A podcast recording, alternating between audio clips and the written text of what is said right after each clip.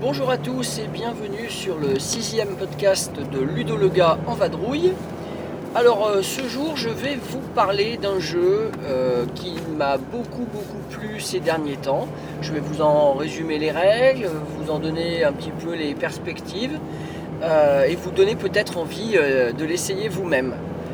Donc ce jeu c'est The Colonist, un jeu de Tim Pools, donc sorti chez Mayfair en 2016 lors du Salon d'Essonne. Et donc c'est un jeu qui fait partie de la catégorie poids lourd puisque on a affaire à un jeu euh, très très ambitieux avec euh, des mécanismes euh, assez, assez complexes peut-être et puis un matériel à profusion et une durée de partie qui, qui s'étale on va dire entre une heure et demie minimum jusqu'à plus de 8 heures. Oui, plus de 8 heures. Voire, on pourrait imaginer même faire des parties sur plusieurs jours, puisque le jeu le propose. Mais j'y reviens dans quelques instants. Donc The Colonist, euh, alors c'est un jeu euh, très ouvert déjà, puisque on a un plateau euh, modulaire qui va se construire au fur et à mesure de la partie. Au fur et à mesure de la partie, on va rajouter des tuiles qui créent un terrain qui, vont pardon, dé- délivrer et autoriser des actions. La partie peut être paramétrée en fonction du temps qu'on a devant soi et du nombre de joueurs. Alors on doit compter une demi-heure par joueur et par R. Le jeu est divisé en, en R. Une demi-heure par joueur et par R, sachant qu'on peut jouer tout seul au jeu avec des scénarios spéciaux, mais ça ne va pas m'intéresser pour le moment. Euh, donc à deux joueurs, si vous jouez une R, normalement vous en avez pour une heure. Si vous jouez deux R, bah, vous en avez pour deux heures, etc. Donc à 4 joueurs, si vous jouez les 4 R, c'est la durée maximale proposée dans la boîte, eh bien vous en avez pour 2 heures x 4, donc 8 heures de jeu. Voilà, je bien compter, hein, même le matin dans ma voiture. donc, euh, on paramètre déjà le nombre d'air qu'on va jouer. Sur la table, on va étaler euh, une configuration de départ. Alors, soit en utilisant la règle standard, auquel cas, dans ce cas-là, on va mettre en place euh, les tuiles euh, un peu chacun son tour, on va dire avec un tour de table pour poser, avec quelques petites contraintes. Soit on utilise une configuration proposée dans la boîte, euh, avec une euh, configuration vraiment d'initiation euh, qui ne permet pas de tout essayer, mais qui euh, permet en tout cas de bien appréhender les mécanismes.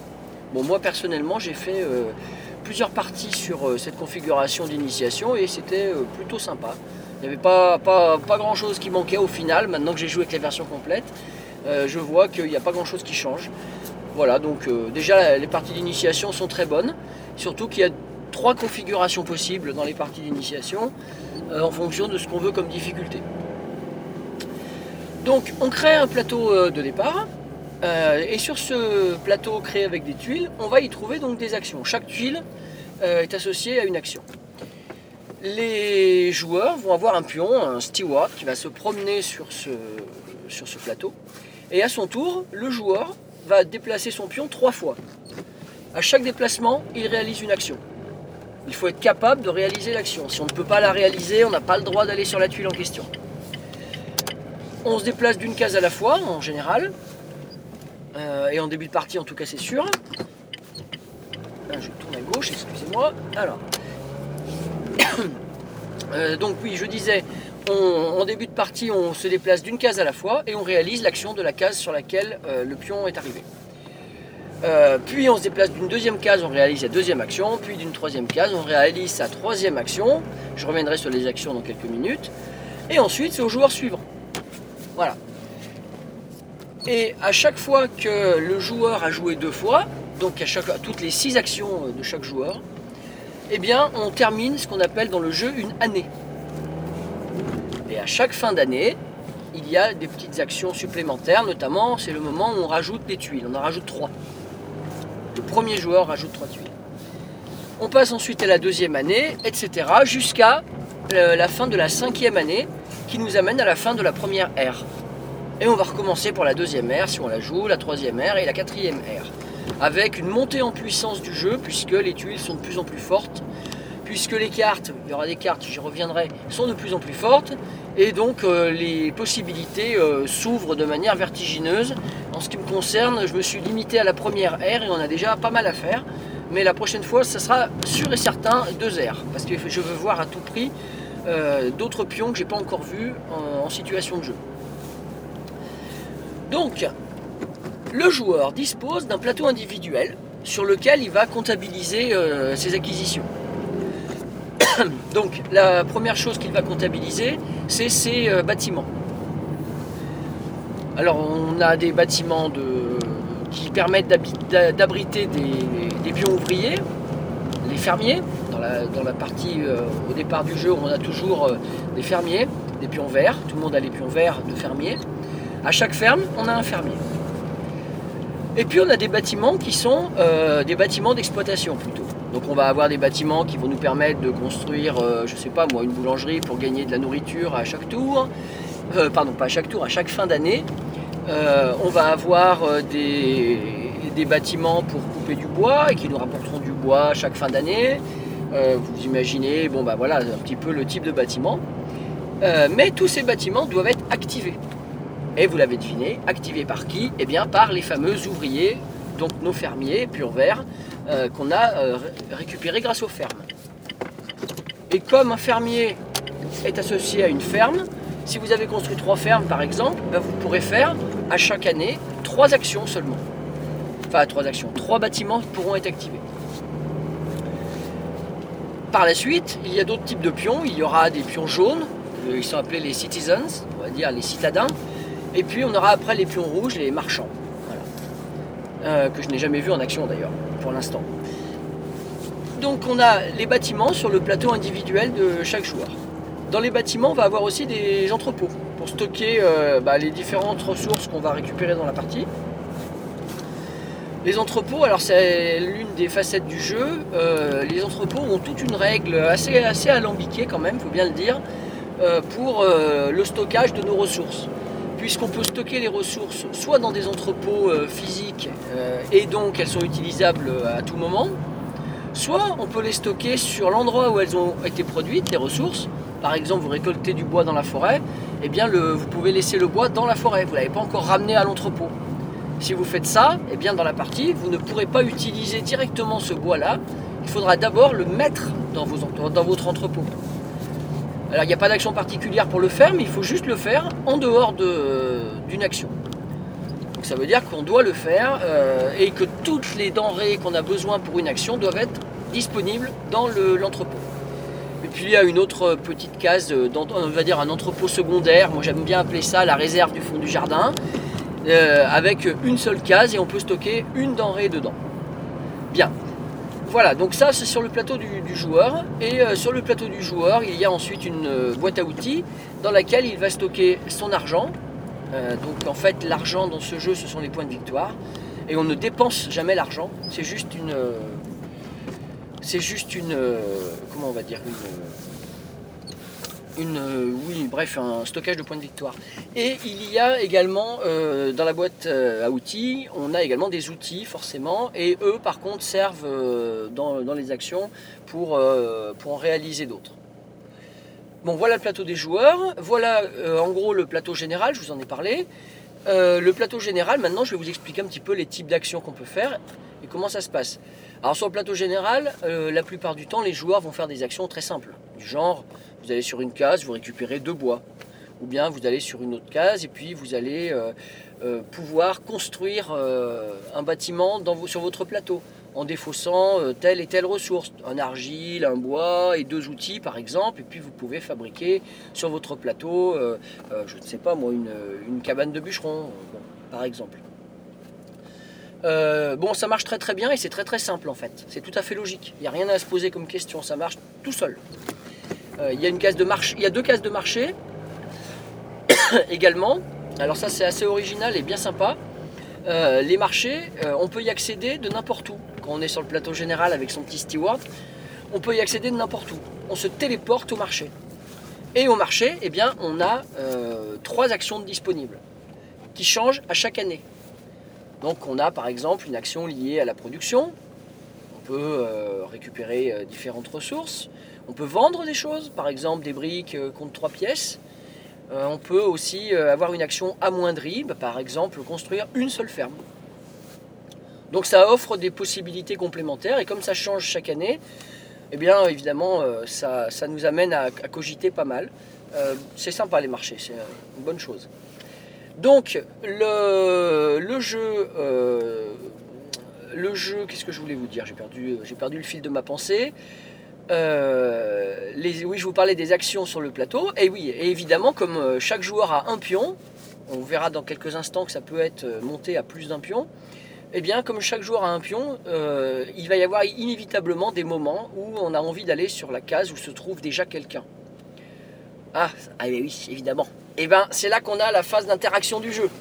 Puisque si vous arrivez sur une case où se trouve déjà un pion, vous devez payer une taxe à ce joueur. Alors, quelle est la taxe? Eh bien, la taxe, c'est soit une nourriture, soit un outil, plus une autre ressource.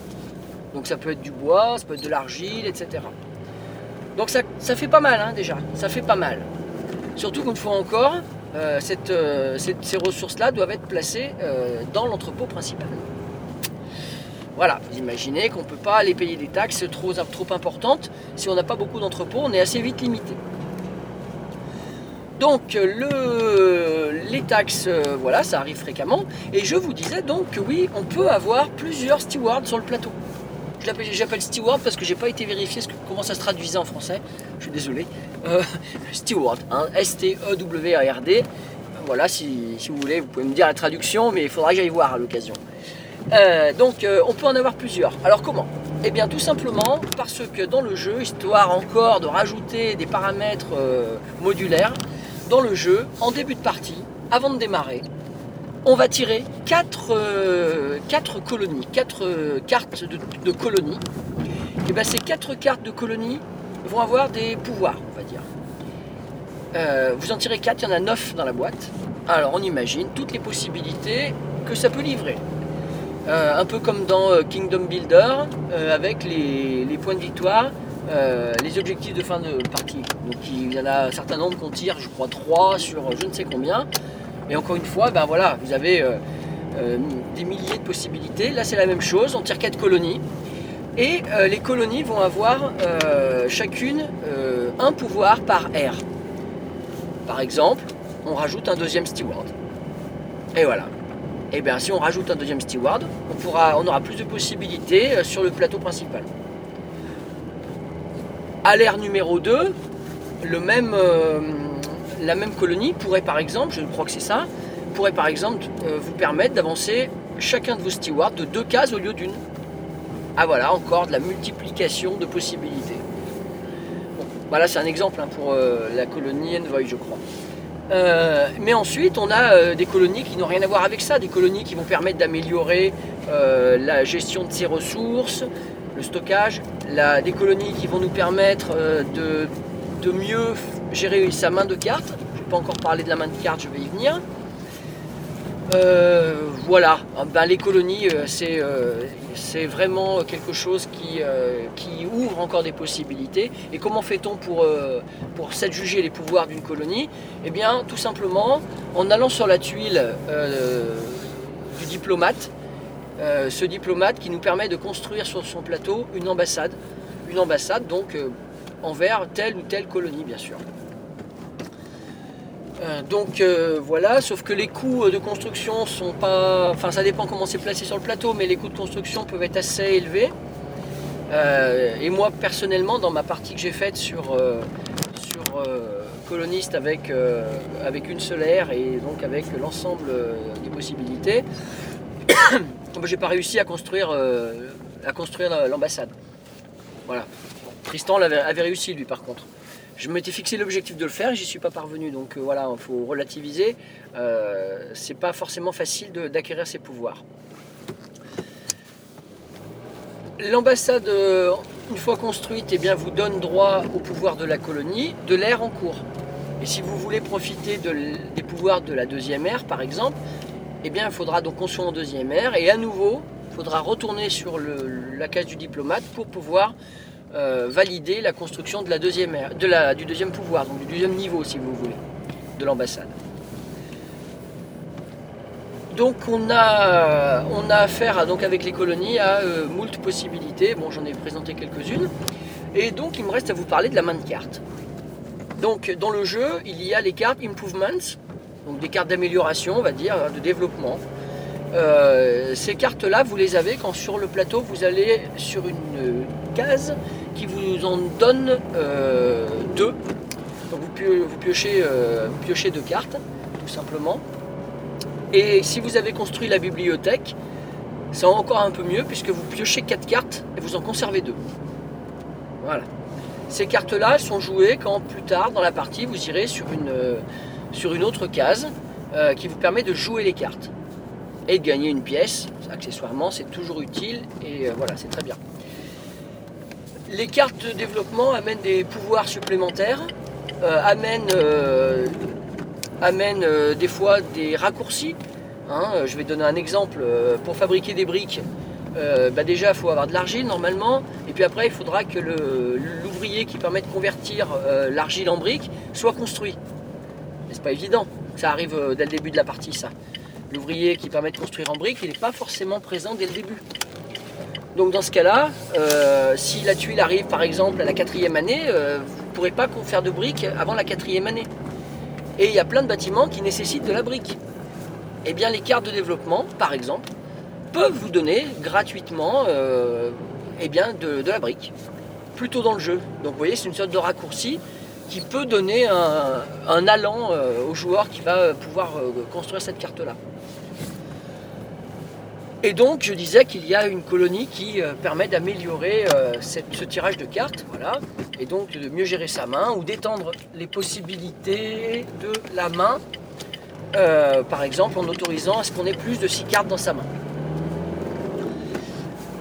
Bien, le jeu coloniste a un seul défaut, c'est au niveau du matériel, au niveau du rangement, puisque dans la boîte il y a euh, une boîte énorme, hein, c'est une boîte de la taille de la gloire, à la gloire d'Odin, euh, au Caverna, voilà si ça vous parle.